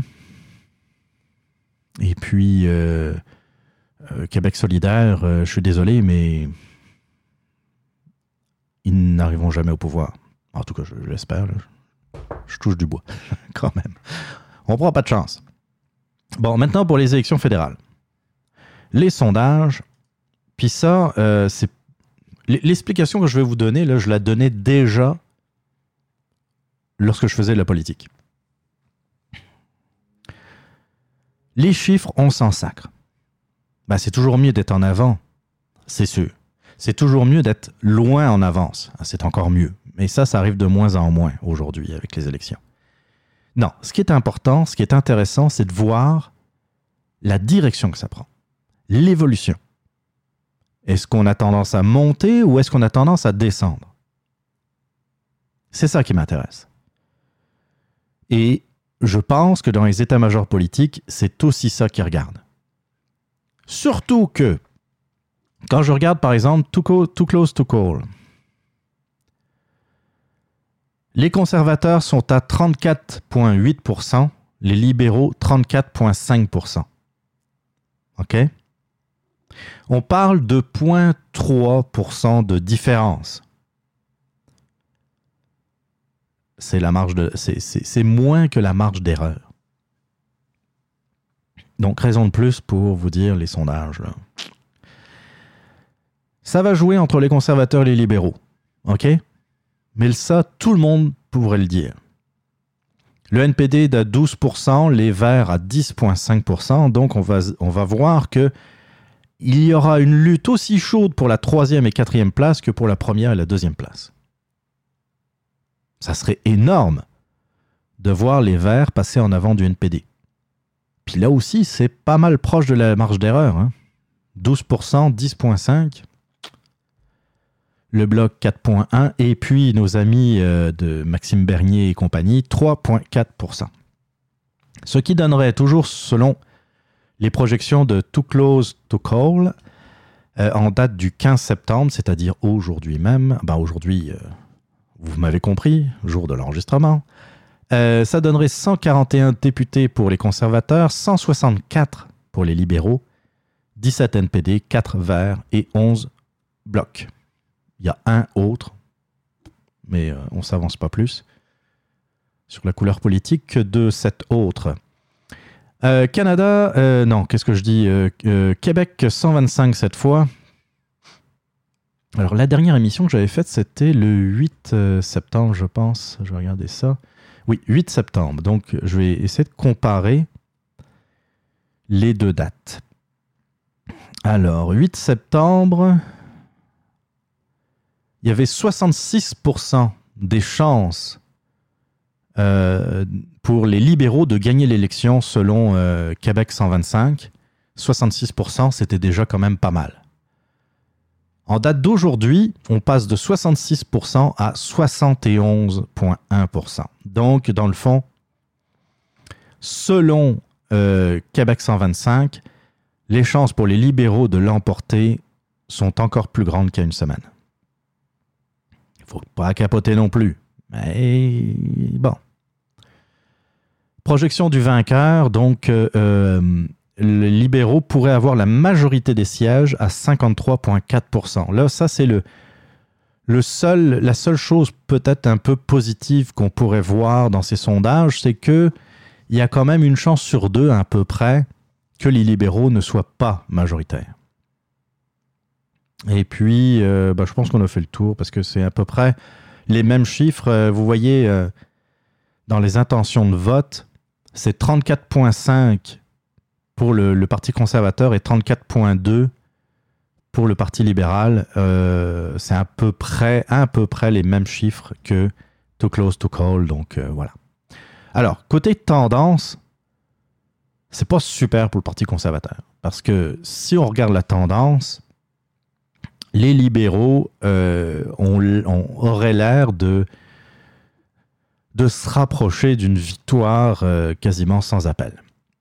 Est-ce qu'il serait majoritaire? Ça, c'est un peu la question qu'on se pose. On verra ça. euh, Il y, a, encore du temps à passer. hein. Euh, Comme je le disais la semaine dernière, il faut faire attention. Au début de la campagne, en 2015, les libéraux étaient troisième. Donc, euh, faites attention. On va, on ne sait pas ce qui peut se passer. Puis, bon, malgré tout, malgré tout, je dois dire que moi personnellement, je suis dans une étape, rendu à une étape de grande remise en question. Là, je regarde un peu ce qui se passe. Euh, je regarde les messages surtout, la, symbolique. Euh, en politique, c'est important le message. Et là, depuis hier, j'avoue que je me pose des questions. Sincèrement, là, je me pose beaucoup, beaucoup, beaucoup de questions qui, euh, euh, un peu chambouler même mes, mes valeurs, qui vient chambouler un peu même euh, euh, la façon, mes références, ma façon dont je pense. Depuis hier, j'avoue qu'il y a un message qui vient me chercher et euh, je suis peut-être en train de changer d'avis. Et je vais vous faire écouter ce message. Vous allez voir, c'est sûr que ça va aussi vous ébranler, euh, au moins autant que moi. Écoutez ça.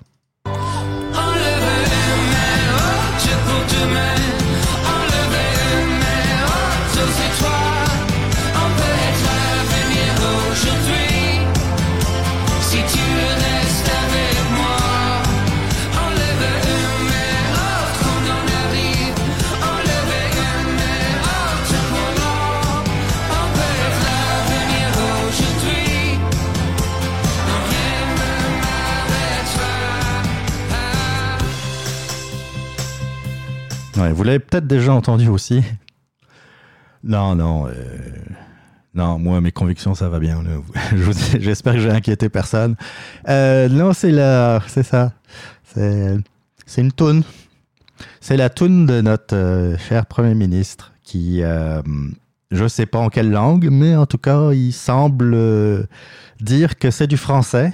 Et c'est sa toune de campagne, puis c'est pas une blague c'est sa vraie tune de campagne.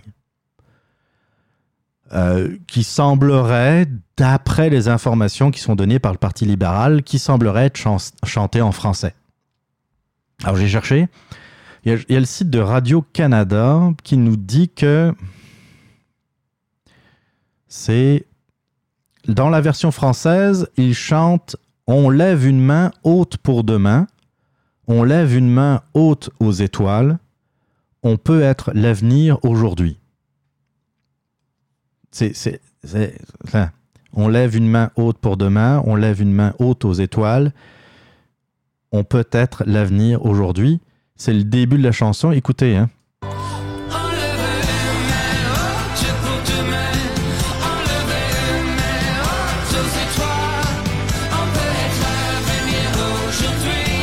Même connaissant les paroles, j'ai du mal à comprendre ce qu'ils disent. C'est un groupe, euh, c'est chanté par un groupe qui s'appelle les Strumbellas, qui est un groupe, euh, je- en tout cas,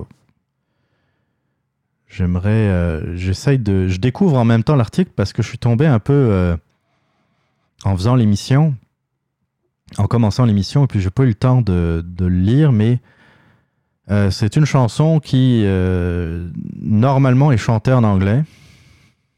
Puis ils ont dû faire une version en français. Euh,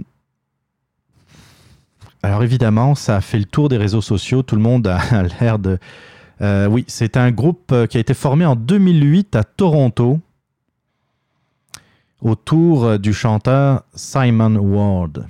Donc, bon, c'est ça.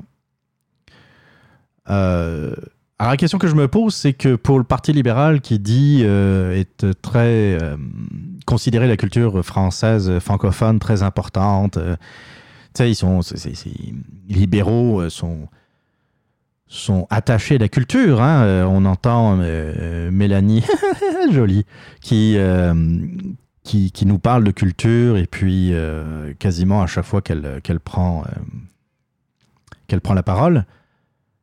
Ça leur tentait pas de trouver juste un chanteur québécois? Puis qu'on comprenne les paroles?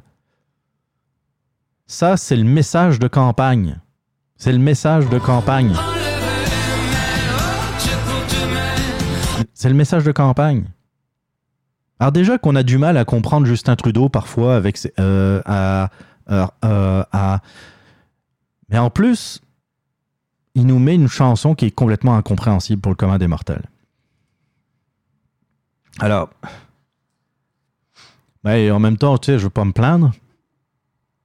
Dans le fond, euh, là, euh, là, les libéraux se, se, se- plantent eux-mêmes, mais en même temps, euh, est-ce que ça va suffire pour, pour, pour baisser dans les sondages? Je suis même pas convaincu. Je suis même pas convaincu. Il y a peut-être des.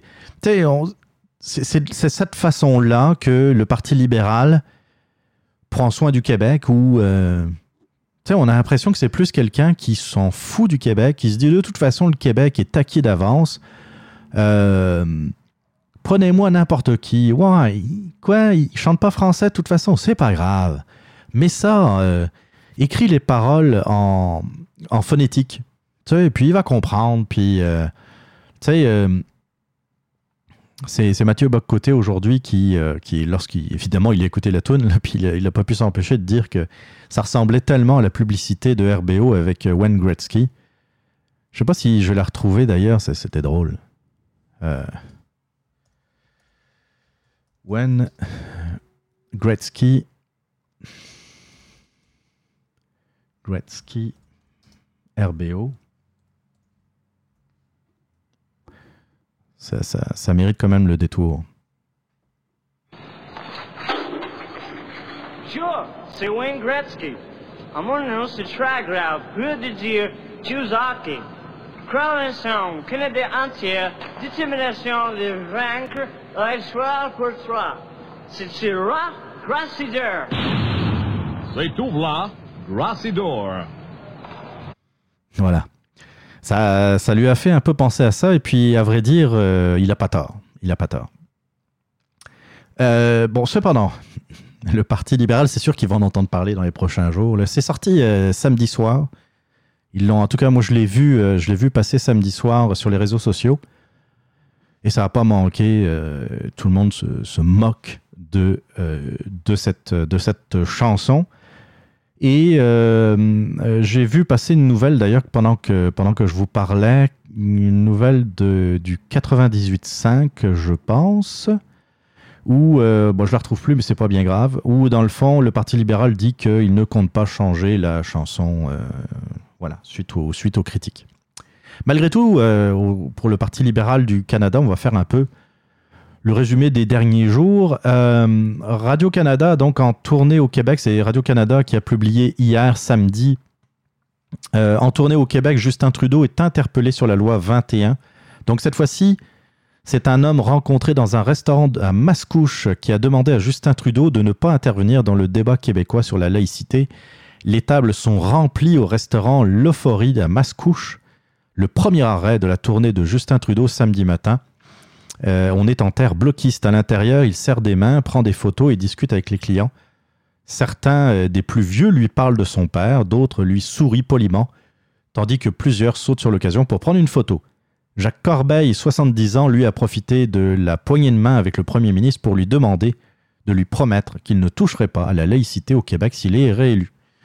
Là, ça va me donner l'occasion de, de parler un peu justement du sujet euh, qui, qui est, euh, qui est arrivé euh, donc en début de campagne. Et en fait, il faut remercier notre Premier ministre québécois, cette fois, François Legault, qui, il y a quelques jours, a dit, bah, il, il s'est fait poser les questions, évidemment. Évidemment, les journalistes sont là. Bon, est-ce que vous avez une liste d'épiceries pour les élections fédérales? Moi, ça m'a toujours fait sursauter. D'abord ce terme, et puis, tu sais, ce serait un peu comme c'est Noël, là on distribue des milliards, donc on va aller en chercher, et puis on, se fait une liste euh, d'épiceries, pratiquement comme une liste de cadeaux qu'on enverrait au Père Noël. Non mais on parle quand même de notre argent, là. Gardez-vous une petite gêne. On sait comment ça se passe, les élections, mais c'est peut-être pas la peine d'insister. Puis là, j'ai aimé euh, François Legault qui a répondu, dans le fond, est-ce qu'il va le faire? Euh, On n'en sait rien, mais qui a répondu que euh, c'était pas dans les priorités mais que en ce qui concerne les élections fédérales, euh, il tenait à rappeler que euh, c'était euh, une décision du Québec et que il espérait que les candidats aux élections fédérales n'allaient pas prendre parti contre la loi 21. Et c'est très bon parce que ça a forcé dans le fond, pour les premiers jours en tout cas, ça a forcé les, euh, les politiciens fédéraux à prendre position là-dessus. Puis c'est un peu une attaque contre, Justin Trudeau, parce que Justin Trudeau défend le multiculturalisme canadien, défend la charte euh, des lois des libertés. Euh, c'est Trudeau, fait que, tu sais, il est comme son père, enfin, au moins, en moins intelligent, mais, tu sais. Donc, c'était sûr que ça allait provoquer, ça, allait, ça allait faire son petit effet, dans le fond. Alors, évidemment, Trudeau s'est fait poser la question. La, première réponse, dans le fond, ça a été, ben écoutez, on- on- il n'est pas question de, euh, de, s'en prendre au projet de loi 21, ben, à la loi 21 plutôt, pour l'instant. Ben, C'est pas tout à fait ces mots, mais le pour l'instant, c'est vraiment ça qu'il a dit.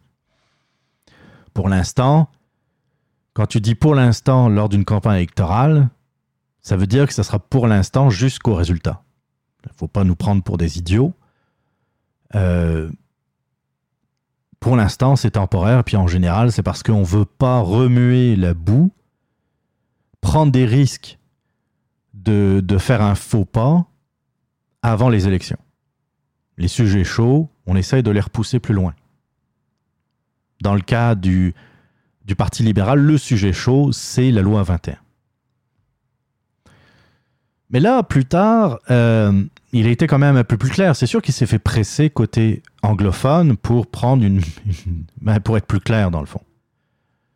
On le sait, Justin Trudeau, c'est tout sauf clair. On l'a vu avec la toune de tantôt. Et là, finalement, il a dit ben, que c'était important pour lui de défendre euh, la liberté religieuse. Il le dit d'ailleurs dans l'article, il a rencontré quelqu'un et il a répondu C'est touchy, mais pour moi, une société libre ne devrait pas encourager la discrimination basée sur la religion, a ajouté M. Trudeau. C'est une question de liberté fondamentale. Vous voyez, ça, c'est la grande différence entre le principe de laïcité tel qu'on le défend au Québec et la vision de Trudeau qui dit que c'est de la discrimination. Demander à quelqu'un de s'habiller de s'habiller d'une certaine façon sur son lieu de travail, ça ne peut pas être de la discrimination, je suis désolé. Je suis désolé. Je reprends les exemples que j'ai pu citer ailleurs. Mais un pompier, par exemple, doit s'habiller d'une certaine façon. Il y a un uniforme, parce qu'il y a des questions de sécurité aussi. Il faut pas, tu sais, tu vas pas te mettre du, du polyester, par exemple. Sinon, ça va fondre sur toi. Euh, donc, tu as un habillement euh, particulier, tu as un uniforme, tu as un casque, tu as, même, euh, On te demande même de- de- d'avoir une coupe de cheveux euh, courte. Par exemple aussi, moi je travaille, je travaille dans une usine, même si je suis dans des bureaux, je sais que on ne peut pas avoir de, de cheveux longs à côté de la machinerie. On doit avoir un, euh, on doit porter euh, une tenue correcte, on doit, tu sais, il y, a- un certain code vestimentaire. Vous avez des codes vestimentaires même pour les serveurs et les serveuses dans les restaurants. Eh bien là, on ajoute un certain code vestimentaire pour les professions, euh, les, professions du secteur public et pour les professions qui ont en plus, oui, question d'autorité. Il y a, il y a une, comment dire, une notion d'autorité, comme les enseignants, les juges, les policiers, par exemple. C'est juste un code vestimentaire. Mais vous voyez, pour Trudeau, c'est de la discrimination. Puis là, on va se battre, c'est sûr. À un moment donné, si, si on décide de le réélire, c'est sûr que ça va se rendre loin. C'est sûr que ça va durer des années. On n'a pas fini de parler de ça. En plus de ça, vous avez du monde qui en profite, qui disent bah ouais, ben là je suis au Québec, puis euh, je vais quitter la province pour aller en Ontario. Puis là, évidemment, la presse, Radio-Canada monte ça en épingle. Il y avait, euh, par exemple, cette enseignante qui a décidé de, partir, de quitter le Québec, et puis euh, Radio-Canada a parlé de fuir. Elle fuit le Québec, comme si elle fuyait le, le- comment dire, l'état d'urgence, comme si elle fuyait le, fascisme. C'est ridicule. Elle a la possibilité d'enseigner sans, euh, son hi- hijab, par exemple. Elle, elle refuse. Bon, ben, elle est libre de partir. Effectivement. Si elle pense que ça ne marche pas ici au Québec, elle peut aller ailleurs. Bon, ça, c'était un peu le Parti libéral.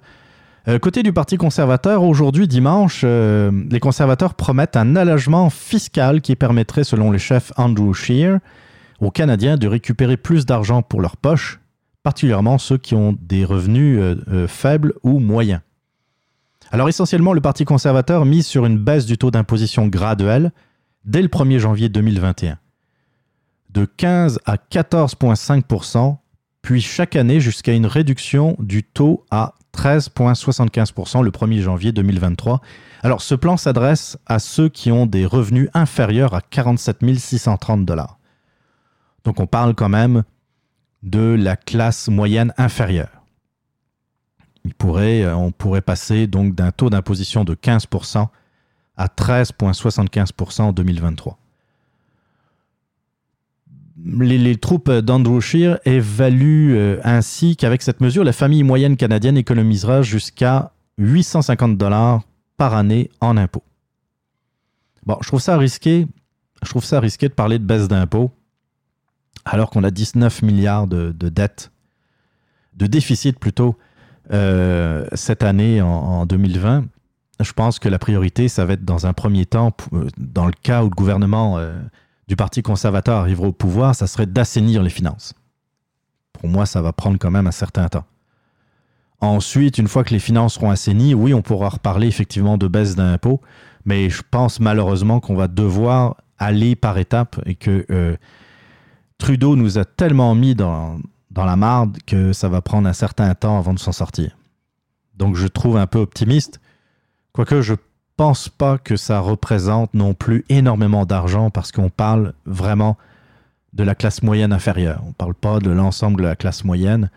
Euh, puis, tant mieux si, euh, euh, les gens qui gagnent moins de 47 630 dollars puissent payer un peu moins d'impôts, ça serait, ça serait toujours ça de prix. Donc voilà pour le, le Parti conservateur. C'est sûr qu'il y a toujours des attaques par rapport à,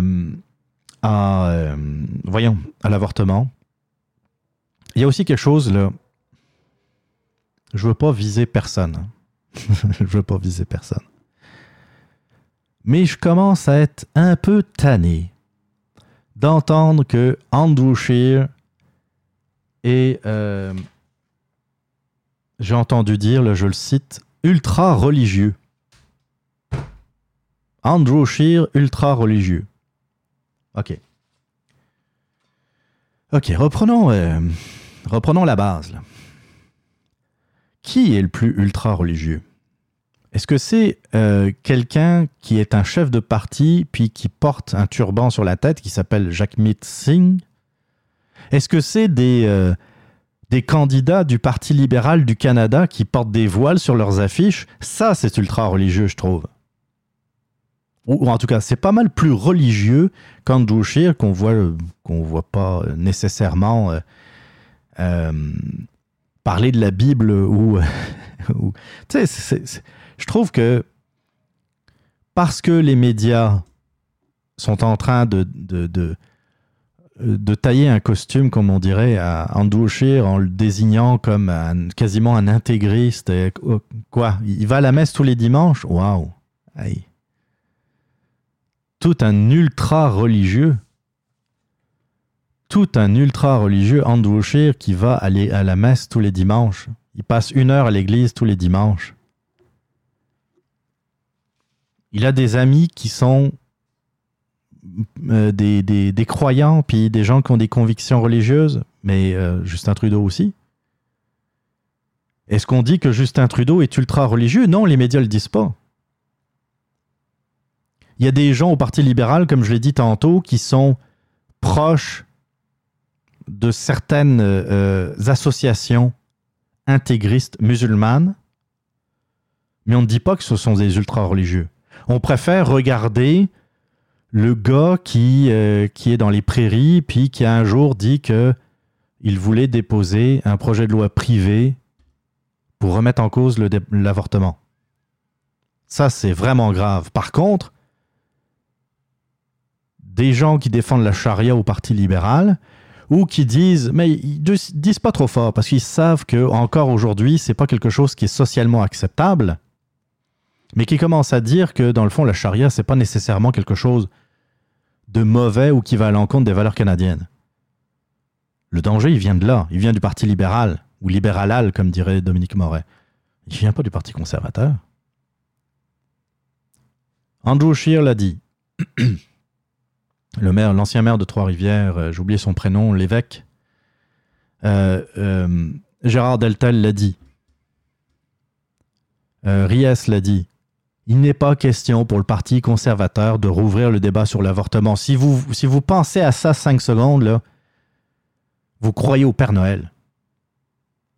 Imaginez même majoritaire le Parti conservateur dire devant les médias on va réouvrir euh, le débat sur l'avortement. Vous allez avoir un million de personnes dans les rues à Montréal, à Toronto, à Vancouver.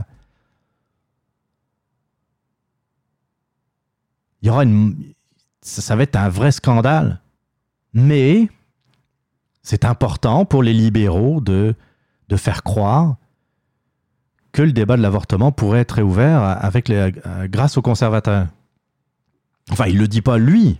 Il laisse les médias le dire pour lui. Et nous, on tombe dans le panneau. Puis pour nous, Andrew Scheer est un ultra-religieux. Come on! Ok, c'est un croyant. Mais si être croyant, c'est ultra-religieux, hi, Caroline, euh, c'est parce qu'il y en a beaucoup aussi au Canada? NPD, on va passer au NPD. Alors, NPD, c'est la panique. hein. Enfin, en tout cas, moi, je l'ai vu de même en lisant un peu euh, sur le NPD ces derniers jours. Euh, un article, je pense d'aujourd'hui, en tout cas de, cette fin de semaine de Radio-Canada, ça s'appelle Le NPD promet plus de pouvoir pour le Québec. Le chef du nouveau parti démocratique NPD, Jacques Singh, je me suis entraîné hein, par rapport à la semaine dernière, ça, ça se voit j'espère, euh, promet des pouvoirs accrus pour le Québec en matière d'environnement, de langue, d'immigration et de justice. Il en a fait l'annonce à son premier arrêt de campagne de la province dimanche à Sherbrooke. Donc, euh, c'est un article d'aujourd'hui.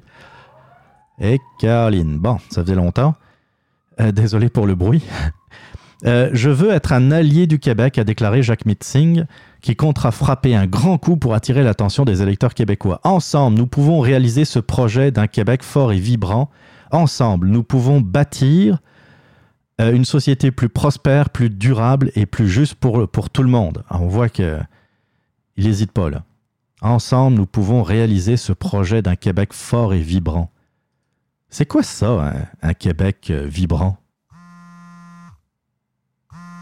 Ah, je pense que c'est Jacques Mitt qui, m'appelle. Ça, ça doit être le Québec vibrant. Euh, Québec aurait le dernier mot en matière d'évaluation environnementale pour les grands projets d'infrastructure passant sur son territoire, comme la construction d'un oléoduc. Jacques Mixing euh, promet de continuer le travail que Jack Layton a commencé, ben voilà. Notamment en protégeant la langue française et son caractère distinct. Là, c'est la panique. Hein? Euh, quand on, lit Jacques Mitt, là, il nous dit qu'ils veulent donner plus de pouvoir au Québec. Puis qu'ils vont continuer le travail de, ben, celui qui a, qui a gagné ces élections au Québec, Jack Layton. C'est étonnant parce que le NPD est extrêmement centralisateur. Extrêmement centralisateur. De donner plus de compétences aux provinces, normalement, ça, c'est des idées qui viennent du Parti conservateur, pas du NPD. Et c'est pour ça que je vous dis que je pense qu'au NPD, ça panique solide. Ça panique assez pour euh, donner n'importe quoi au Québec, comme promesse en tout cas, et puis se dire que euh, si on parle de langue, si on parle d'environnement, si on parle de tous ces thèmes-là, peut-être que ça va finir par rentrer dans la tête des, Québécois, surtout ceux qui ont voté euh, pour, euh, pour les listes ou pour les candidats de Jack Layton euh, il y a quelques années. Moi, je vois ça de même. On panique, donc là, c'est comme all-in. On met de côté le centralisme démocratique tel que voulu par le NPD, puis on parle de langue, on parle de culture, on parle de- d'environnement, puis on parle de, qu'est-ce que- qu'est-ce qu'il va encore, Euh, d'immigration, de justice, plus de compétences. On a déjà assez. Euh, En termes d'immigration, je je sais pas, euh, je pas ce que pense Jack Mitzing, mais le Québec choisit ses immigrants. En termes de justice, c'est vague. Ouais, justice, mais plus encore, qu'est-ce que, de quoi ça parle? En matière d'environnement, bon, ben, c'est sûr qu'ils sont pas mal green au NPD, mais je, je, je sais pas. C'est, je vous dis, ça sent la panique. En plus, comme, euh, comme je vous disais tantôt, les Verts sont, sont pas loin, sont vraiment dans le rétroviseur du NPD. On va aller du, du côté de nos amis du bloc. ok, le bloc mise sur une péréquation verte pour récompenser les efforts des provinces. Je sais pas pourquoi je lis ça, moi. Oh my.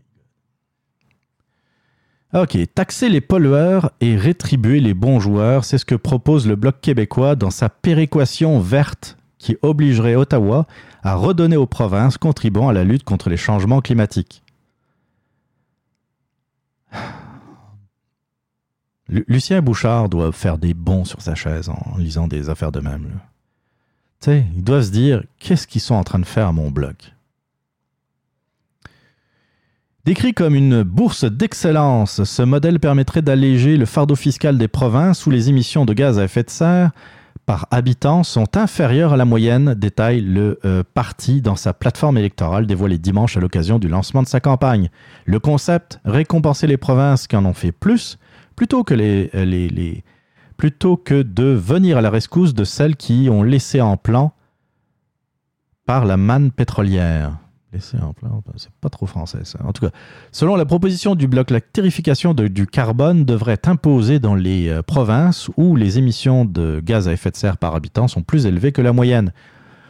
Dans le fond, c'est une version euh, un peu différente de la taxe carbone que Trudeau veut euh, imposer aux provinces. Enfin, c'est ça. Mais cette fois, c'est selon, selon le rejet euh, de gaz à effet de serre par habitant. Non. Là-dessus, par rapport aux, propositions du bloc, c'est tellement loin des préoccupations de chacun. Quand on regarde tous les, sondages euh, que l'on fait aux Québécois, pas aux Canadiens, aux Québécois, quand on leur demande c'est quoi les priorités, souvent ça va être euh, les baisses d'impôts, ça va être les problèmes dans la santé, dans l'éducation. L'environnement, là, ça arrive loin, loin, loin. Mais c'est pas la mode. Enfin, plutôt, Non, c'est à la mode, le, le- la verdoyance. Donc, euh, il faut absolument en parler parce que, n'oubliez pas, il y a la petite, là, I want you to panic. ouais, elle est toujours loin, elle elle est pas loin, puis elle s'en vient en plus. Alors, il faut, faut montrer là qu'on est bon. Hey, Greta, Greta, hey, moi aussi, je panique. Je veux imposer une taxe, une taxe aux pollueurs, puis donner des bons points aux bons joueurs. Puis nous, on est bons, on est des Québécois. C'est pathétique. C'est pathétique. Donc c'est ça pour, euh, pour les nouvelles. Est-ce qu'il y a un gagnant cette semaine? Je voulais un peu faire un bulletin. euh, C'est non, ils sont tous assez, je pense. Euh, le bloc est le bloc est, est de plus en plus euh, plate comme comme partie. Je vois pas de je vois pas particulièrement d'engouement. Oui, le score pourrait euh, devrait être mieux que- qu'en 2015, mais en même temps, peut-il être pire? Euh, Le NPD euh, n'arrive pas à euh, à se rétablir. Le, NPD ne parvient pas à créer une, une dynamique au- autour de leur parti. Donc pour l'instant, ça marche pas. On va voir euh, dans les prochains jours, mais pour l'instant, ça marche pas. Là, euh, Jack Meat euh, essaye, de. Jack, Jack Jagmeet Singh essaye de, récupérer un peu l'électorat perdu du Québec, mais bon courage. Parti conservateur, son problème, c'est qu'ils ont laissé leur agenda aux mains des médias et du Parti libéral. Euh, on a parlé juste de l'avortement, juste. euh, ah oui, c'était quoi la dernière nouvelle? Hey, c'est incroyable. Ça, c'était euh, dans la presse aujourd'hui, dimanche. Un article comme ça, de la presse. Le titre, c'est Un candidat conservateur condamné pour alcool au volant en 1992. Moi, c'est ce que j'appelle la job de bras. Il était condamné? Bon. C'est arrivé quand? Il y a 27 ans. Come on, il y a 27 ans. Vu sa face, là, il doit à peu près avoir mon âge, j'imagine. J'ai j'ai même, pas, euh, même pas été voir l'article parce que je- ah, c'est le genre de choses qui m'écœure tellement. Il, a une face à avoir euh, moins de 50 ans. C'est-à-dire qu'à 27 ans, il, était, il venait d'avoir son permis de conduire. Qui n'a pas fait d'erreur? Qui n'a pas fait de. tu sais, puis, puis s'est fait pogner? Ça peut arriver aussi. Il y a 27 ans. C'est vraiment de la job de bras du, euh, de la presse qui veut absolument favoriser son, son, Justin Trudeau. Euh, mais c'est ça.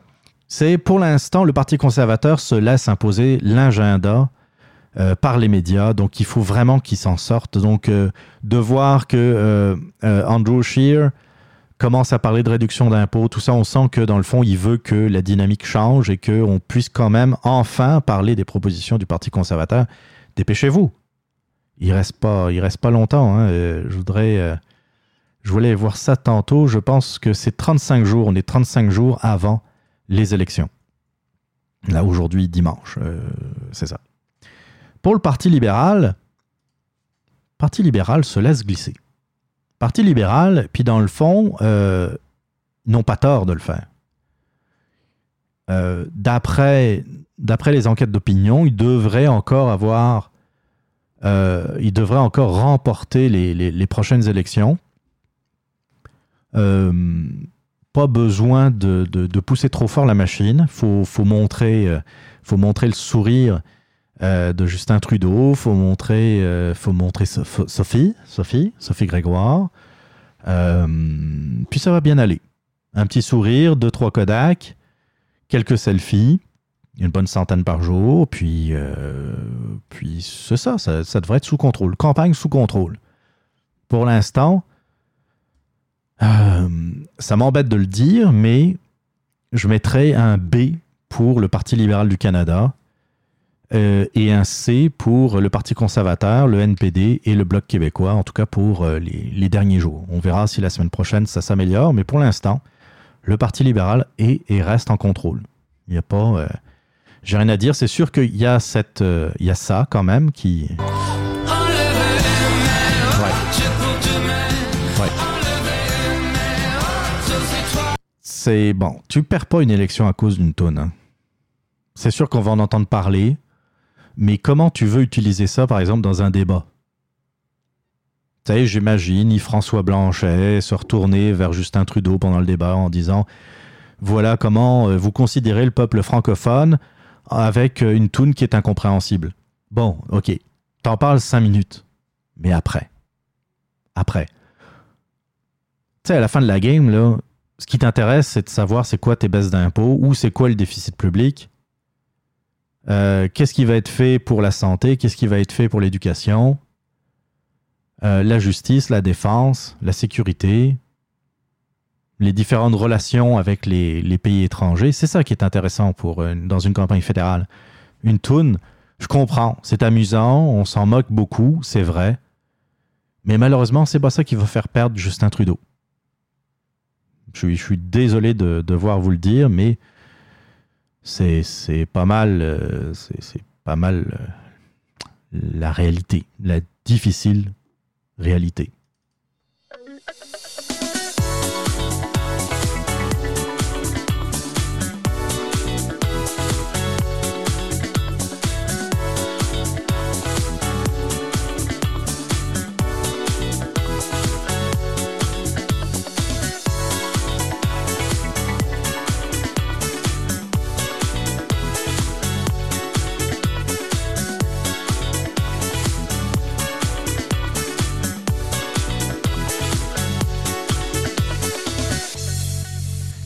L'émission 53 du Radioblog touche à sa fin. J'espère que ça vous a plu.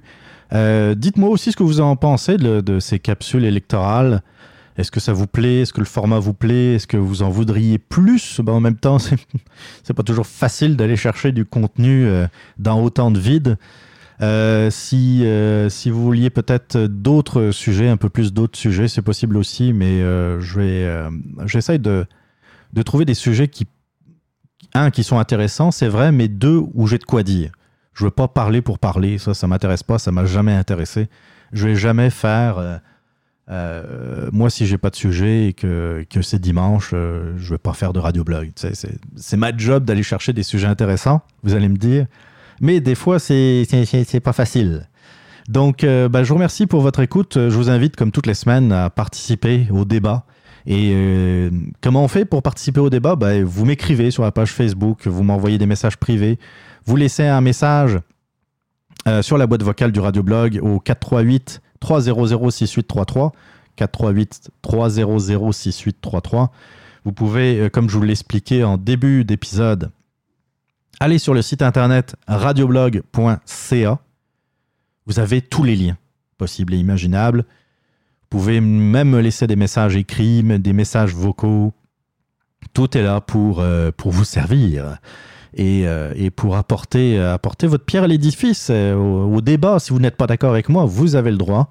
Vous avez le droit de vous exprimer. Bah, du moment que ça soit évidemment dans le respect. Donc, bah, j'aimerais remercier Lionstone et Vitality pour les musiques en introduction de show. Je voudrais également remercier Balado Québec, le Fat Pack, ainsi que l'heure juste du camionneur pour leur pa- partage d'émissions. Et merci à vous, chers auditeurs. Euh, Parlez-en autour de vous également du show, c'est toujours le fun. Euh, partagez. Et puis, euh, puis on se retrouve la semaine prochaine pour le 54e épisode du Radioblog. On se laisse avec une super tune de Supertramp. À la semaine prochaine, portez-vous bien et puis faites attention à vous.